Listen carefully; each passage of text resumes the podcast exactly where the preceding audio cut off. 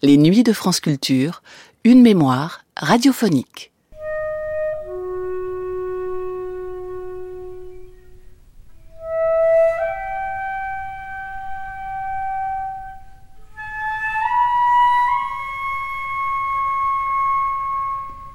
Michel Reverdy est l'une des figures les plus importantes de la musique classique française au XXe siècle. Élève d'Olivier Messiaen et Claude Balif au Conservatoire de Paris, où elle obtient les premiers prix de contrepoint, d'analyse et de composition, c'est un itinéraire des plus prestigieux qui attend Michel Reverdy, dont la renommée est désormais mondiale. Compositrice hors pair d'une œuvre de plus de 75 compositions, elle est également connue pour son rapport à la pédagogie, qu'elle développe notamment depuis sa résidence en 1993 au Conservatoire de Strasbourg. Si sa musique est de nature très complexe et pas forcément toujours facile d'accès, elle consacre toute une partie de sa vie à rendre accessible la musique classique contemporaine, auprès du public et notamment des plus jeunes. Sa collaboration avec Pascal Quignard, Le nom sur le bout de la langue, est le fruit de ce désir. Dans ce numéro d'Euphonia de David Gis, diffusé pour la première fois le 8 mars 1995, c'est en particulier sur la place de la femme et de la compositrice dans le monde souvent très misogyne de la musique classique que s'exprime Michel Reverdy revenant sur son parcours et sur les obstacles qu'elle a eu à franchir. Une heure d'entretien avec l'une des plus grandes compositrices de la musique classique du XXe et du XXIe siècle, donc, c'est tout de suite dans les nuits de France Culture. France Culture, 14h30, Euphonia, Davidis.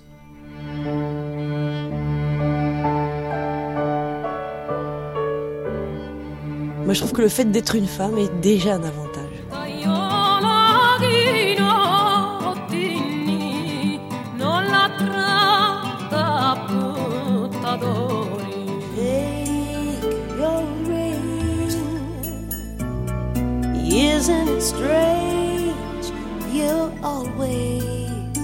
Moi, je trouve que le fait d'être une femme est déjà un avantage.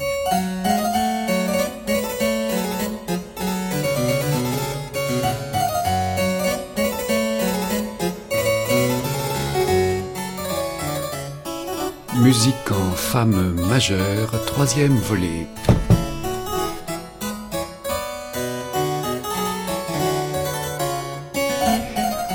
Volet aujourd'hui consacré à la composition musicale et nous sommes en compagnie de Michel Reverdy. Bonjour Michel. Bonjour. Et merci d'accepter de faire ce parcours musical et féministe avec nous. Je dis féministe puisque vous le savez, enfin vous n'êtes pas sans l'ignorer, j'espère, puisque vous êtes une femme. C'est aujourd'hui la fête de la femme. Ah ben non, je savais pas. Vous savez pas. Eh bien, je vous le dis. Je vous le dis, c'est drôle d'ailleurs parce qu'on y reviendra. Cette fête a peut-être au fil des années perdu ou gagné un autre sens. Enfin, ce sera peut-être aussi l'objet de notre débat. Alors, euh, on ne vous présente pas, enfin, on vous présente quand même compositeur euh, euh, célèbre, ayant eu beaucoup de prix, ayant fait donc les études musicales traditionnelles, et puis ayant étant entré en composition tout de suite? Non, non, non, j'ai mis du temps justement. Voilà, on était en plein dans le vif du sujet. Déjà. Parce que finalement, euh, j'ai mis du temps parce que j'ai, euh, pendant ma scolarité au Conservatoire de Paris, bah, j'ai eu euh, l'idée de faire un enfant. Alors j'ai perdu un petit peu de temps dans mes études. Ça a été un peu plus long. Voilà déjà le, le, débat est lancé, mais on va commencer tout de suite en musique avec pas Michel Reverdy, mais une compositeur, une compositeur célèbre plus par son mari que par elle-même. Il s'agit de Alma Mahler.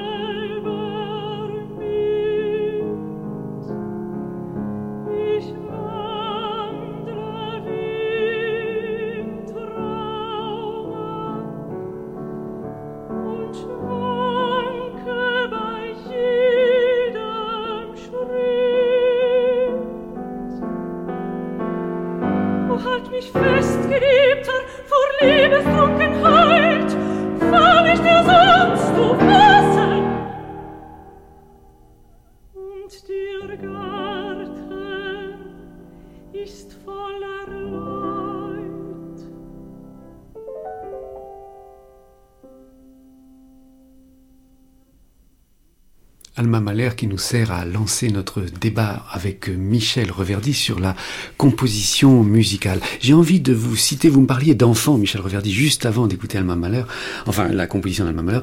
Tenez, j'ai une, une image. Hein. Tenez, la voilà qui s'avance aussi performante qu'un Macintosh Plus, chanélisé le jour, à laïsé le soir, une main aux ongles nickel sur son dernier dossier, l'autre tenant avec amour la menotte poisseuse d'un chérubin grognon, la bouche rouge baisée sur celle de l'homme de sa vie, une oreille branchée sur le supermarché par téléphone, l'autre en direct sur la ligne Paris-Tokyo. C'est Michel Fitoussi dans le ras-le-bol des Superwoman. Je trouvais intéressant de démarrer sur un texte comme ça où on présente l'image de la femme actuelle euh, empêtrée justement dans ses contradictions d'image. Vous posiez bien la question. J'ai fait un enfant et j'ai composé après. Non, j'ai pas composé après. J'ai pris quelques retards dans mes études parce que c'est vrai que ça prend du temps de faire un enfant. Mais euh, la lecture là de la, la Superwoman ça, me, me, fait penser à autre chose. C'est-à-dire, c'est pas si simple que ça. Euh, D'abord, les Superwoman, je crois que ça disparaît de plus en plus parce que finalement, euh, étant donné que on avance dans le XXe siècle et dans un certain progrès social, je pense que maintenant la femme prend un petit peu ses distances par rapport à ça. Mais ça me fait quand même penser à quelque chose dont j'ai euh, conscience. Bon, puisqu'on parle de la différence entre les hommes et les femmes, vous m'avez dit que ça serait le sujet. Hein, c'est le, sujet. Euh, c'est qu'on ne pardonne pas ou difficilement euh, à une femme sa médiocrité et que la femme doit toujours faire ses preuves beaucoup plus que les hommes. Et ça, je l'ai ressenti dès mes années d'études. Euh, par exemple, euh, je me rappelle très bien qu'au Conservatoire de Paris, il y avait très peu de femmes qui faisaient de la direction d'orchestre.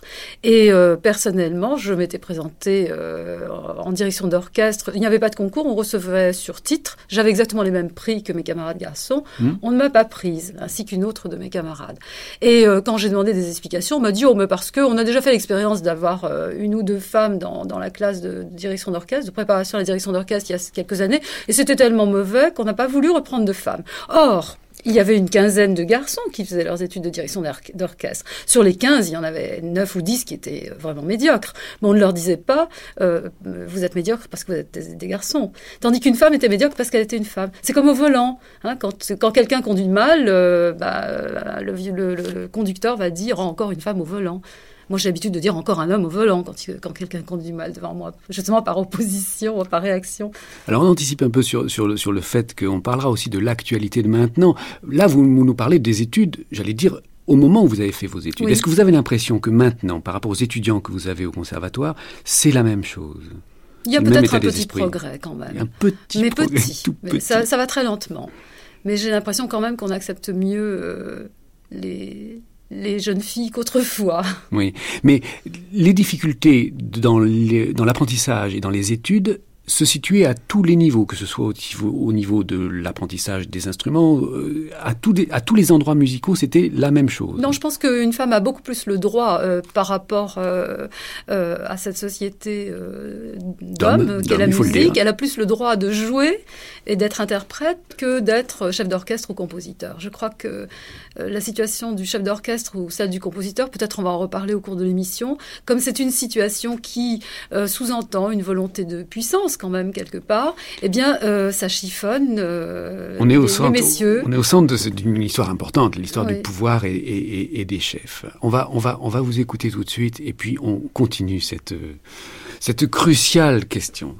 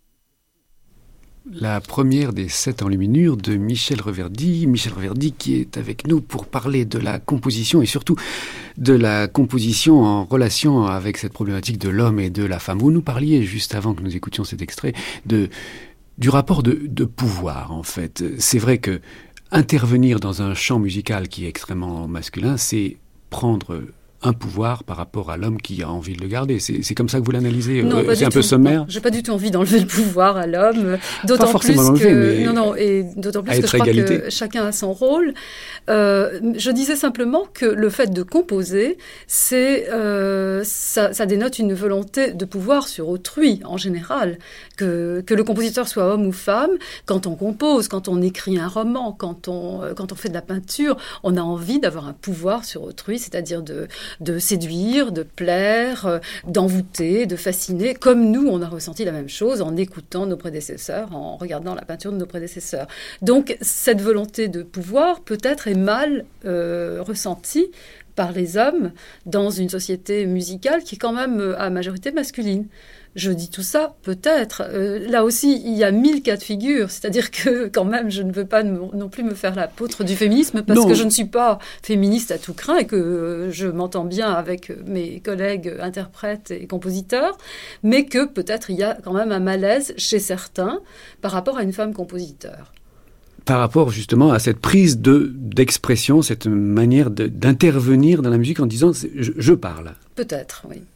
mais cette parole, c'est une parole. Bon, euh, c'est vrai qu'on a on a quand même vécu des années importantes depuis les années 75, des grands mouvements féministes. Euh, l'égalité de la parole est reconnue par, par, tous. J'imagine que vous n'avez plus maintenant euh, dans la vie musicale de relations tendues avec euh, les hommes par rapport à des sujets précis ou par rapport à des... Y a, Ça m'est arrivé. Ça vous est arrivé? Avec certains chefs d'orchestre que je ne nommerai pas.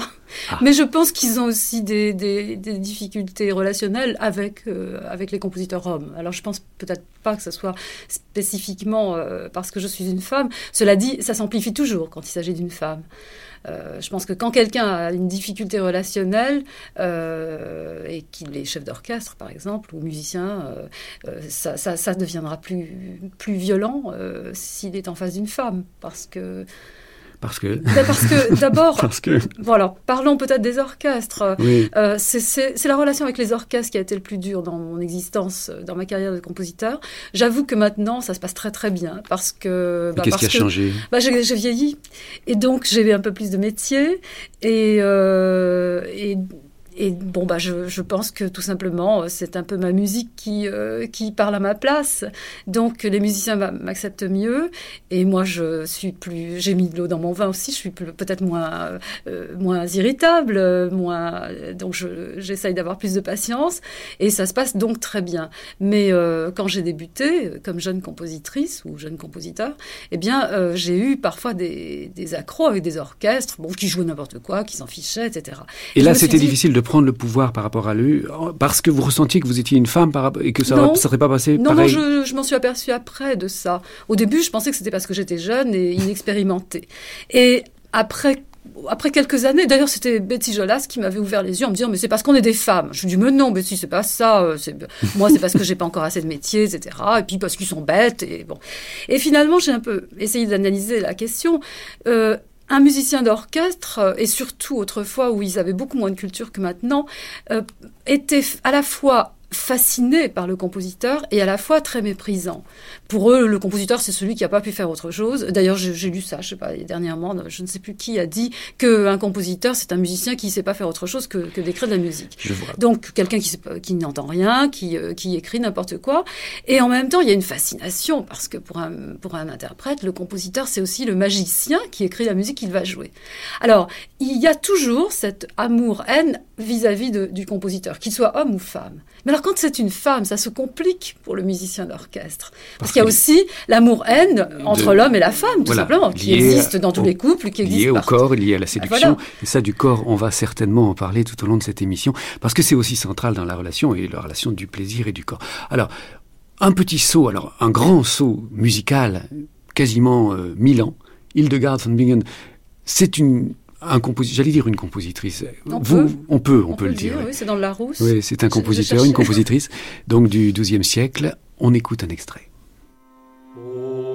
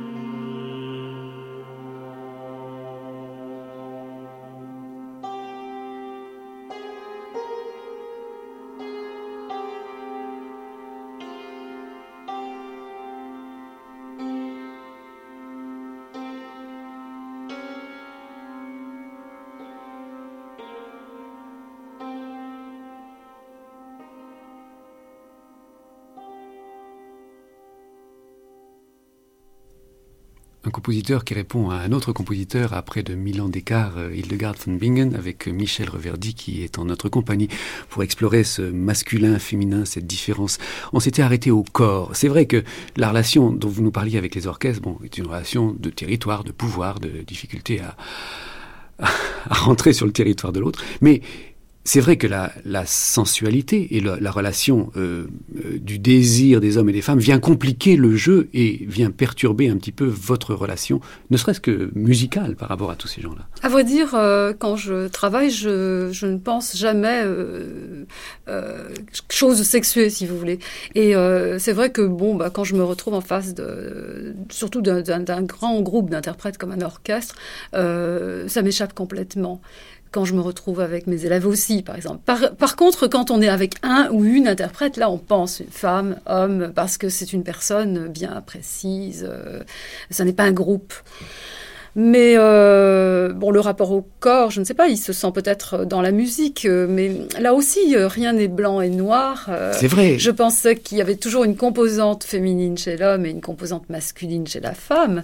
Et par exemple, il y a une chose qui, qui me frappe, c'est que très souvent dans ma musique, j'adopte des scénarios de type dramatique, c'est-à-dire on part d'un point pour aller vers un autre point. Il y a tout un déroulement qui est de type presque théâtral et euh, et ça, et, avec des tensions et des détentes. Donc il y a euh, l'expression d'un tempérament qui est le mien, d'ailleurs, qui est un tempérament très passionné, très euh, fait de justement de, de, moments de sommeil et puis de grandes de grandes dépressions, mais alors, est-ce que c'est féminin? Parce que moi, je trouve ça aussi chez Beethoven. Alors, bon, est-ce que, est que chez Beethoven, il y a une composante féminine? Cela dit, j'entends toujours dire, hum, les gens autour de moi, euh, la femme a un caractère plus dramatique, plus passionné que l'homme. Et c'est vrai que l'homme est plus raisonneur, ou peut-être plus raisonnable, je ne sais pas. Alors, peut-être on peut trouver ça dans la musique, je n'en sais rien. La question est complexe, parce que là, vous mélangez en fait deux notions qui sont la notion de forme et puis la notion de tension interne psychisme et la forme. Mais de toute façon, la forme qu'on va adopter dans son œuvre, elle dépend de la structure psychique que l'on a aussi, en grande partie. Bon, après ça vient tout le travail. Moi, j'ai un goût, par exemple, des combinatoires, j'ai un goût de l'exigence de l'écriture, etc., qui, qui me vient du fait que j'appartiens à une certaine lignée de compositeurs euh, de, dans, ce, qui vont dans ce sens. Euh, mais à part ça, je reconnais dans ma musique euh, quelque chose que je porte en moi psychiquement. Voilà. mais qu'on ne peut pas qualifier de masculin, de féminin et, on ne peut pas l'identifier à une forme reconnaissable. Vous parliez de grands moments de tension, effectivement, on pourrait parfois penser que c'est une forme plus masculine que féminine, mais ça, c'est la connotation. Une chose quand même qui est majeure, et quand on préparait cette émission, vous m'en parliez, c'est le plaisir que vous avez à écrire cela Oui, j'ai énormément de plaisir à écrire Alors, de la féminin musique. ou Peut-être, Peut parce que moi j'ai beaucoup de plaisir à écrire, j'ai envie de partager ce plaisir avec euh, avec un public, et, et c'est vrai que je n'ai pas peur de parler de la notion de plaisir, alors que très souvent mes collègues euh, compositeurs masculins euh, n'osent pas. Euh, Là, vous voyez une vraie différence. Ah, je crois. Euh, bon, d'abord, le, le, mot plaisir a été banni par les postes schoenbergiens. Vous le savez, euh, on n'avait oui, pas le droit ah de non. prendre du plaisir à écrire ou à entendre de la musique. Pur et dur. Il fallait être, euh, il fallait être aride, il fallait Ouais. être sévère. Et moi, je déteste ça. Je déteste l'austérité. Je veux dire que l'exigence d'un travail ne veut pas dire qu'on est sinistre. On peut être exigeant dans un travail, on peut, on peut le faire avec, euh, avec, en y passant toute sa vie, en y consacrant tout, toute son énergie, tout en, en faisant de ce travail quelque chose de beau et de plaisant. Je pense à Mozart, hein, par exemple. Il n'a jamais été sinistre et pourtant il a été tragique, il a été dramatique parce qu'il passait lui-même dans sa musique. Mais, mais il n'y a pas d'austérité, il n'y a pas Mais de. Mozart, c'est un homme, hein, attention. Oui, mais je, oui, mais c'est une plaisanterie. Donc on ne peut pas parler de musique féminine et de musique masculine. Évidemment, évidemment. Je vais vous faire découvrir peut-être quelqu'un que vous connaissez, connaissez pas fortement, euh, un compositeur, euh, Claire Renard. Je ne sais pas si vous la Non. connaissez. Claire Renard, donc euh, à qui j'ai justement posé la question de l'écriture masculine, féminine. On écoute déjà un petit peu de sa musique.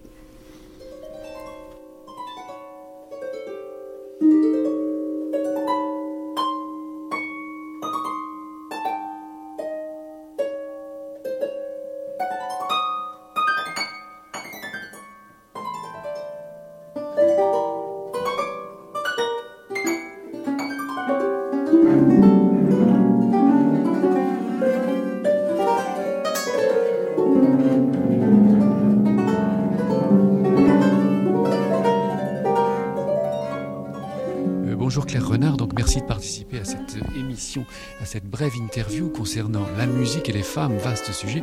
Pour vous, à la fois compositeur, euh, femme, et puis interprète aussi, puisque vous avez quand même beaucoup joué du piano. Oui, j'ai joué du piano, ça c'est sûr, mais, euh, mais au départ, on a déjà une malchance du fait d'être femme, parce qu'on prendra plus volontiers un homme qu'une femme, en tout cas à ma génération. hein. Euh, à ma génération aussi, effectivement, on a toujours été élevé dans l'esprit de devenir interprète, mais surtout pas compositeur. En tant que femme, l'idée même d'être compositeur, c'était une chose, c'était un mot qu'on ne prononçait pas. De toute façon, ça n'a pas de féminin à cette époque-là, et, et donc on ne pouvait pas imaginer même euh, qu'on aurait pu être compositeur. Euh, L'autre Vous, vous en faites quelle analyse? Euh, Pourquoi, selon vous? Pourquoi on peut pas être compositeur? Pourquoi, il y avait ce tabou? Pourquoi euh, c'est comme une transgression de dire je suis une femme qui écrit? Je, je me suis pas posé la question parce que mon histoire fait que je suis devenue compositeur euh, petit à petit, mais ça a été long et je crois qu'une des choses, enfin en tout cas de ma génération, la, la première, euh, la première chose à laquelle une femme est dévouée, c'est d'avoir des enfants et d'élever ses enfants. Ce que j'ai fait volontiers et c'était même une chose à laquelle je tenais énormément. Sauf que effectivement, par rapport au métier de compositeur, c'est très difficile parce est, quand on a des enfants, euh, il faut avoir une attention. Et sonorement, c'est très difficile d'avoir une attention euh, à l'écoute de l'enfant et à l'écoute de la musique qu'on porte en soi. Donc c'est quasiment impossible. On ne peut pas faire les deux en même temps. Donc il a fallu attendre longtemps avant de devenir compositeur, en tout cas dans mon cas, pour pouvoir avoir cette disponibilité euh, dans ma tête à vraiment cette, euh, cette- sonorité intérieure que j'avais.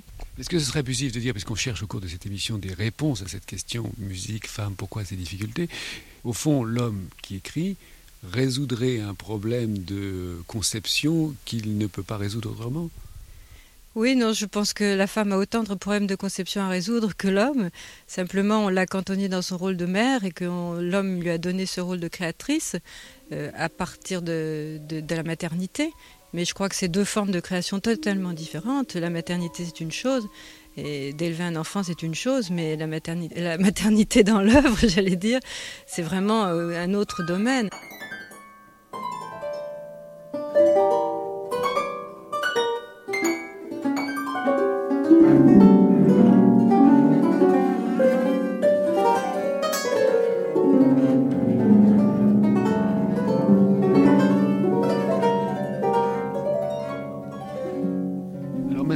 Vous avez assumé maternité et composition, est-ce que, au stade où vous en êtes de compositeur, compositrice, j'os- j'oserais dire, est-ce que la concurrence continue et la difficulté d'être une femme par rapport à des compositeurs hommes est une chose euh, difficile? Moi, je me situe pas du tout sur ce plan-là. J'ai mon travail à faire, je le fais. Euh, j'ai mes œuvres à écrire. Enfin, je sens que j'ai vraiment euh, j'ai ça en moi qui, doit qui doit émerger. Donc je me situe pas du tout par rapport à, une concurrence vis-à-vis des hommes, mais euh, je ne pense pas une seconde que je suis une femme et que parce que je suis une femme, ce ne sera pas forcément joué. Alors, dernière chose, vous parliez d'œuvres jouées. Profitons-en pour parler d'actualité. Vous êtes en ce moment en grand travail à Saint-Quentin-en-Yvelines pour préparation d'une exposition et un opéra. Dites-en un petit mot. Oui, bah, l'exposition, c'est un travail que je fais autour de la mémoire sonore et qui est lié en fait au thème de l'opéra, puisque l'opéra est un travail sur le sur l'éveil de la conscience, c'est le, rapport entre la voix parlée et les mots qui, qui portent un sens et la voix chantée qui pour moi est comme la voix intérieure. Donc j'ai voulu faire dans cette ville nouvelle un travail sur la mémoire sonore qui mettait en évidence tout, tout ce travail d'éveil de la conscience et de mémoire et du sens qu'on donne à la vie à travers la mémoire. Pensez-vous que ce serait un sujet qu'un homme aurait pu trouver aussi facilement? J'espère pour moi quand même que c'est un sujet universel, mais euh, mais peut-être qu'en tant que femme, je suis peut-être plus sensible à cette intériorité. Ça, je le pense, effectivement. Je crois qu'on a, on a, euh, on a en nous quelque chose d'abord dans le temps qui est très différent, effectivement. On a une gestion du temps, je crois, qui n'est pas la même que celle de l'homme. On a un temps, euh, je dirais pas plus lent, mais peut-être plus méditatif, hein. moins tourné vers l'action. Euh, plus multiple aussi, parce que je crois effectivement quand. Enfin, moi, je le sens très fort. C'est que j'ai l'impression d'avoir une, une, capacité à être dans des temps différents, du fait que je suis une femme, justement.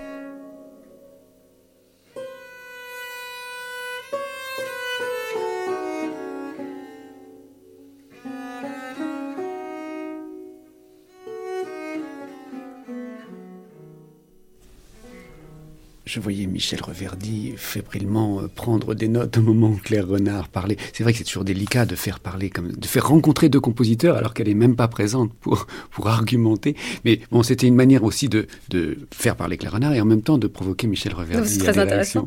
Mais euh, j'ai sauté parce que Claire Renard a dit qu'elle n'avait jamais euh, l'idée de, de, dire qu'elle était compositeur et qu'elle voulait l'être.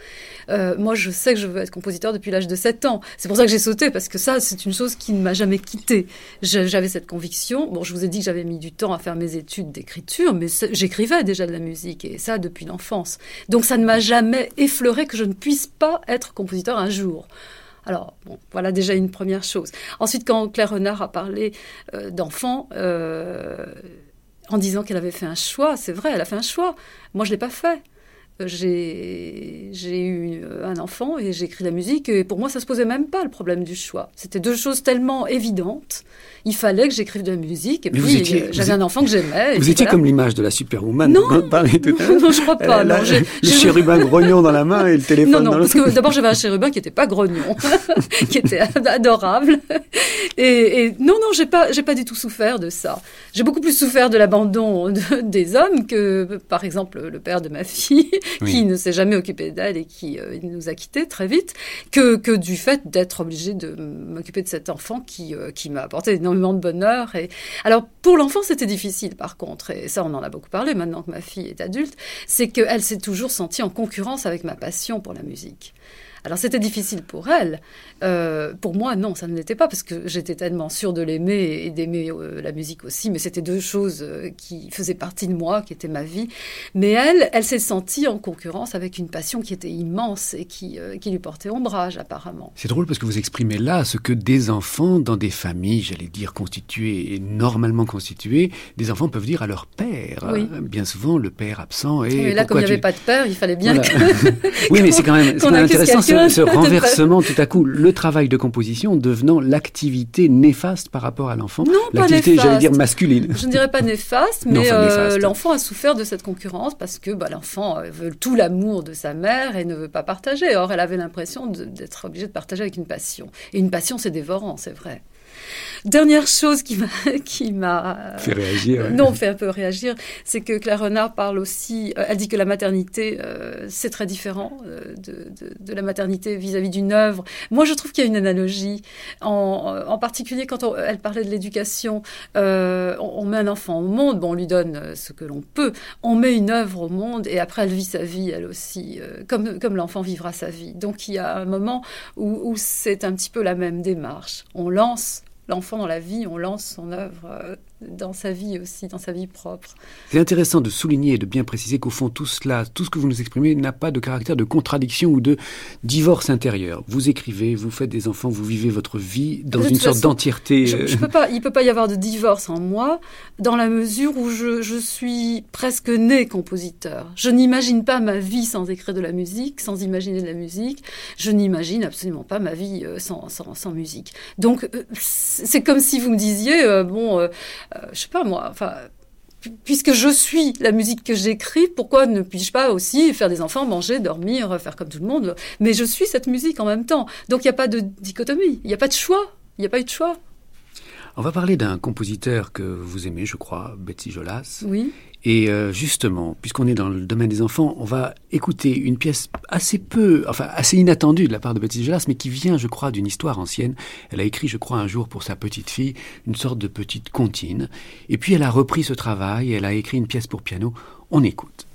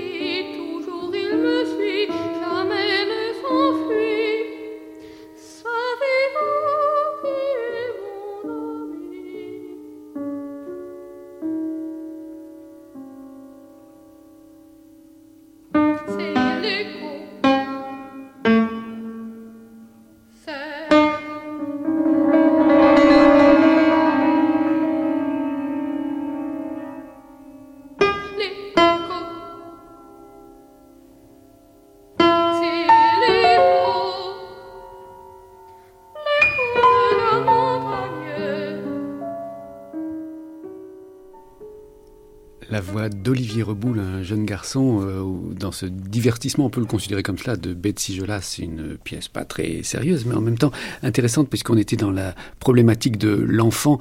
Et euh, Betsy Jolas, c'est quand même quelqu'un d'important pour vous. Ah oui, Michel Oui, c'est un grand compositeur, grand compositeur. Et alors, euh, justement, on était dans, la, dans le, notre conversation précédente sur, quel, sur un sentiment, en fait, d'équilibre. Comme moi, moi, quand je vous écoute, c'est que, d'une certaine manière, les clivages, aujourd'hui on est le jour de la fête de la femme et un jour peut-être de revendication pour certaines femmes. D'une certaine manière, je ne vous entends pas revendiquer quelque chose contre une sorte d'oppression, contre une sorte d'envie de, combattre. Je trouve que tout ce que vous nous dites sur votre relation à la musique et au milieu masculin malgré tout reste assez équilibré et tranquille. Euh, de toute façon, euh, on a, on a mille raisons de combattre, euh, que l'on soit homme ou femme, dans cette société. Donc, il y a des revendications, mais elles ne sont pas spécifiquement féminines, je pense. Mais par exemple, je vais vous reciter un article paru dans le numéro Esprit, d'ailleurs je le signale à nos auditeurs, très beau numéro sur le masculin et le féminin.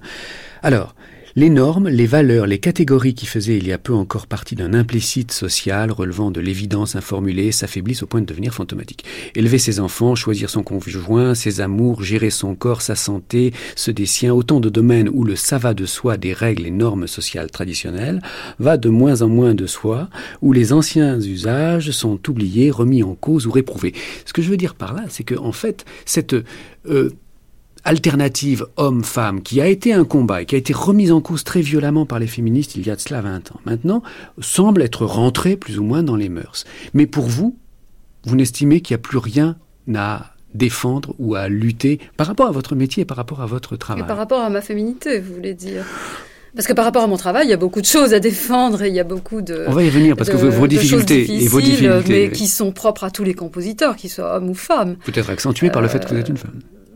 Peut-être pas. Peut-être pas. Non, je ne crois pas. Peut-être même que la femme qui est peut-être un peu plus pragmatique euh, et qui a d'ailleurs justement tellement souffert dans les siècles précédents de, l'étouffement euh, par rapport à l'homme, peut-être justement qu'elle est tellement contente et heureuse de pouvoir enfin euh, exprimer un métier qu'elle est moins amère que les hommes. Et moi, je constate que mes amis compositeurs hommes sont bien souvent plus amers que moi, alors que moi, je trouve que c'est euh, un miracle que je puisse effectivement exercer ce métier avec bonheur et avec toutes les difficultés que ça, ça comporte, mais quand même, on ne m'empêche pas d'écrire de la musique et la musique que j'ai envie Donc ça, c'est formidable. C'est intéressant ce que vous dites, amertume de difficultés liées à la production, euh, amertume, enfin difficulté d'exercice de son propre Certains voudraient avoir un statut de compositeur, voudraient avoir des mensualités, des choses comme ça. Moi, je ne revendique pas ça.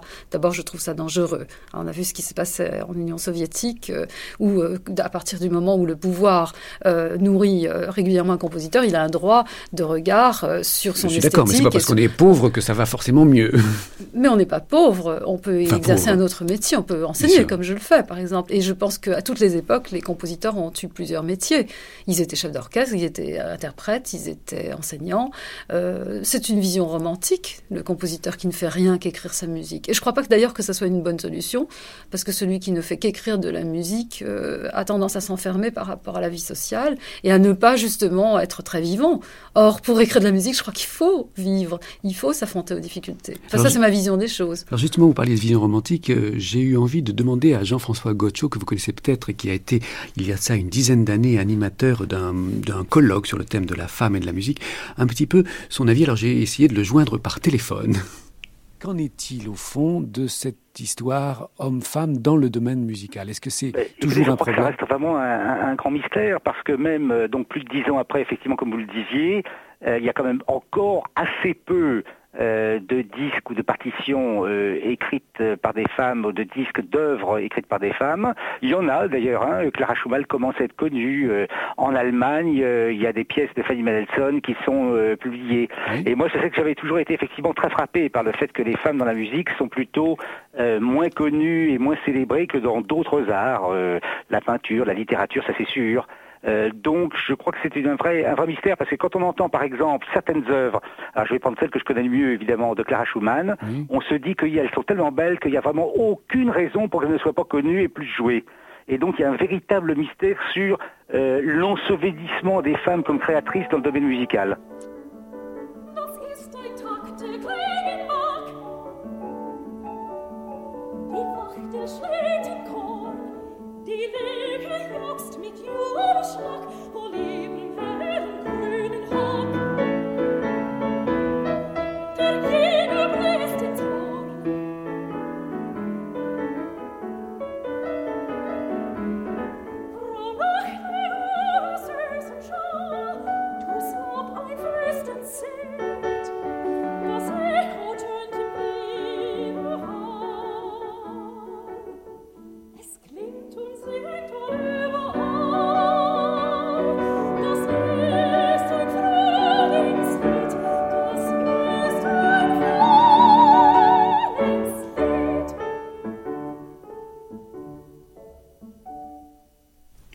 Clara Schumann qui fait écho à l'œuvre de Michel Reverdy, à la présence de Michel Reverdy, avec qui nous terminons cette émission. Alors, justement, l'histoire, l'ensevelissement des femmes dans l'histoire, est-ce que c'est je pense un que, terme terrible Je pense que si une femme est géniale, ça finit par se savoir. Oui.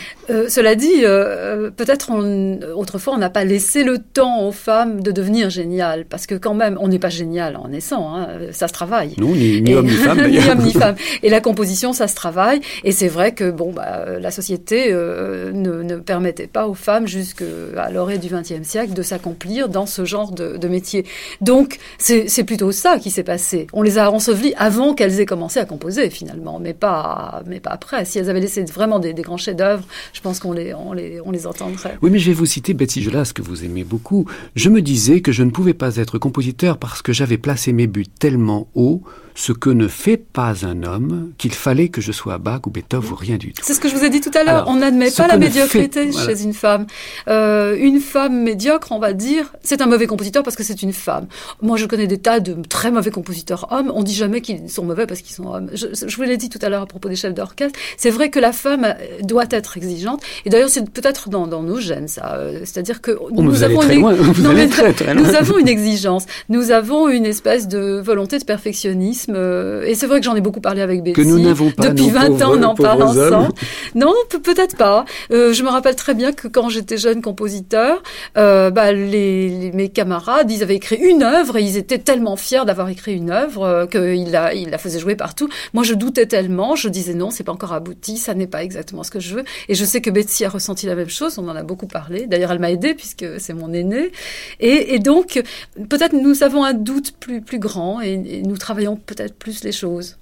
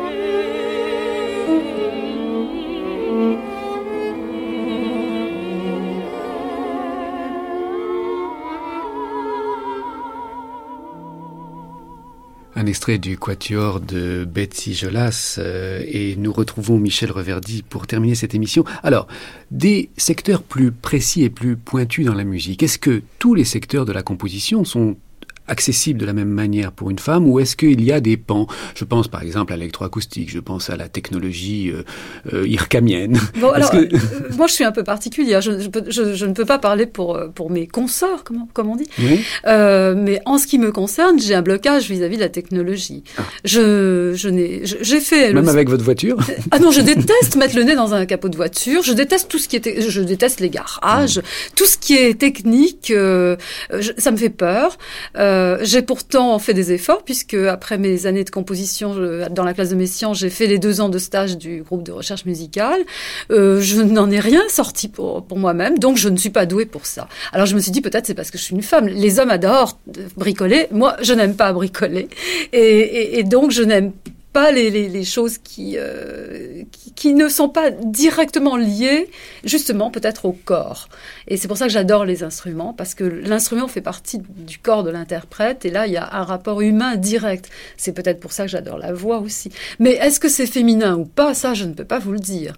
Mon rapport à la technologie, c'est peut-être... Euh, enfin, je, d'ailleurs, je connais des hommes qui ont exactement les mêmes complexes. Donc... Donc, on, ne tranchera pas encore. Je ne crois pas qu'on puisse répondre. Alors, en, un mot, présentez-nous l'extrait musical que nous allons écouter maintenant et qui est donc le début d'une pièce dont on va écouter trois extraits. Donc, c'est un trio euh, pour piano, violon et violoncelle qui, euh, qui a d'ailleurs, qui m'a d'ailleurs été commandé par le trio Wanderer. Et euh, ce trio s'appelle En terre inconnue. Euh, c'est-à-dire que c'est la découverte d'un monde. Et le premier extrait que nous allons écouter, c'est le début du trio. Euh, on commence avec euh, le chaos originel, c'est-à-dire que peu à peu la musique va naître du néant jusqu'à petit à petit exister. Alors là, peut-être c'est féminin, c'est la naissance des choses. Et c'est vrai que j'ai remarqué après coup que très souvent je commence mes œuvres comme ça, avec dans le silence, et petit à petit la musique arrive.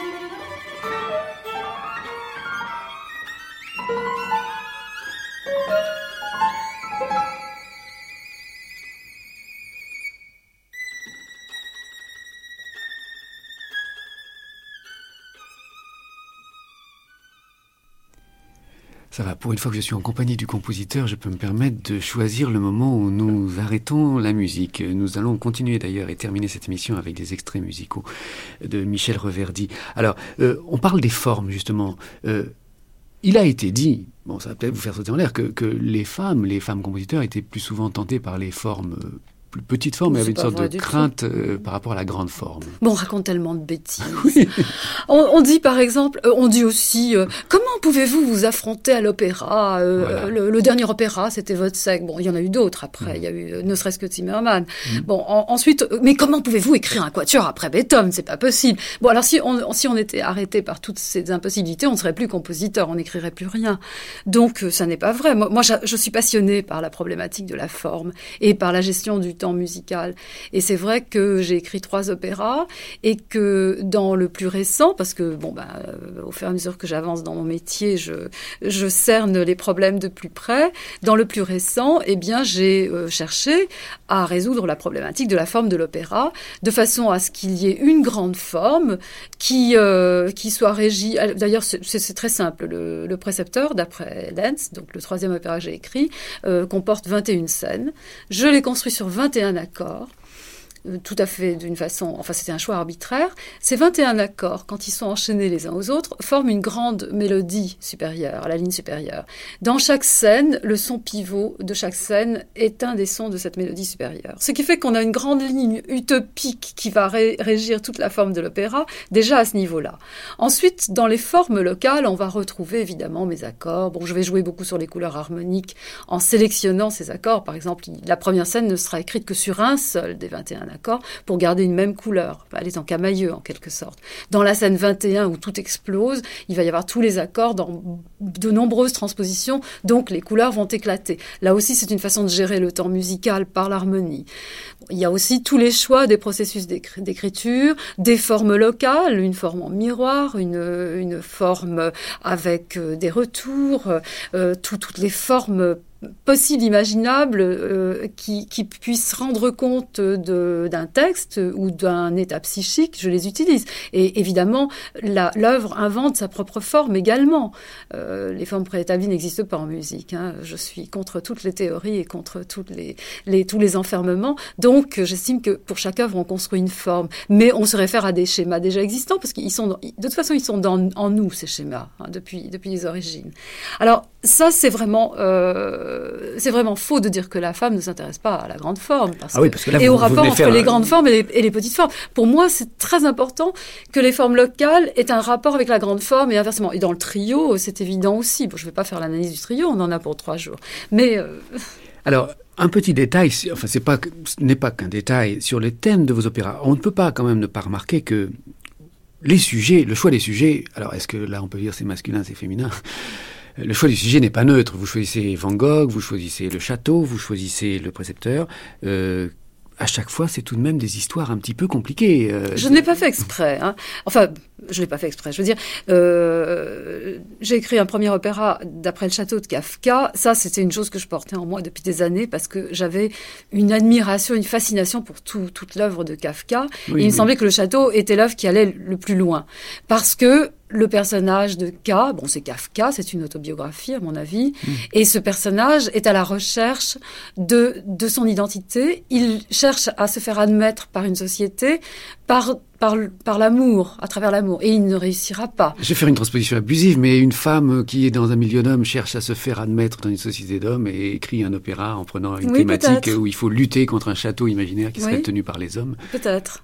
Oui, il y a peut-être pas que ça. Peut-être pas que ça. Non, mais ça. euh, bon, Van Gogh, c'est. Bon, c'est Van Gogh, c'est la même chose. Il veut c'est se faire admettre à travers son art. Bien sûr. Et, et, et Lenz, bon, ben, le précepteur de Lenz est aussi euh, autobiographique. C'est Lenz qui n'arrive pas, lui, à se faire admettre par la société, qui va se châtrer. Mais, mais Eh ben, finalement, ce voyez, c'est vrai que ce on sont- continue. oui, c'est c'est vrai que ce sont trois hommes. Euh, en fait, j'ai réalisé après coup que ces trois sujets avaient une analogie. Quand je les ai choisis, je les ai choisis parce que c'était des textes Bien qui sûr. me plaisaient. Bon, le Van Gogh, c'est d'après les, lettres de Vincent à Théo, et c'est un livret de M.S. Gilles, qui est un de mes amis. Euh, les deux autres, c'est Kafka et Lenz. Donc, après coup, j'ai vu qu'il y avait un rapport. Mais pour moi, c'était la situation de l'artiste qui était en cause. C'était pas La situation euh, homme-femme. Non, c'était pas ça. Pour moi, c'était l'artiste. Kafka, Lenz et Van Gogh, c'était des gens qui, à travers leur art, voulaient se, se faire admettre. Oui, mais peut-être que la femme est plus près de la difficulté de la situation de l'artiste. Peut-être.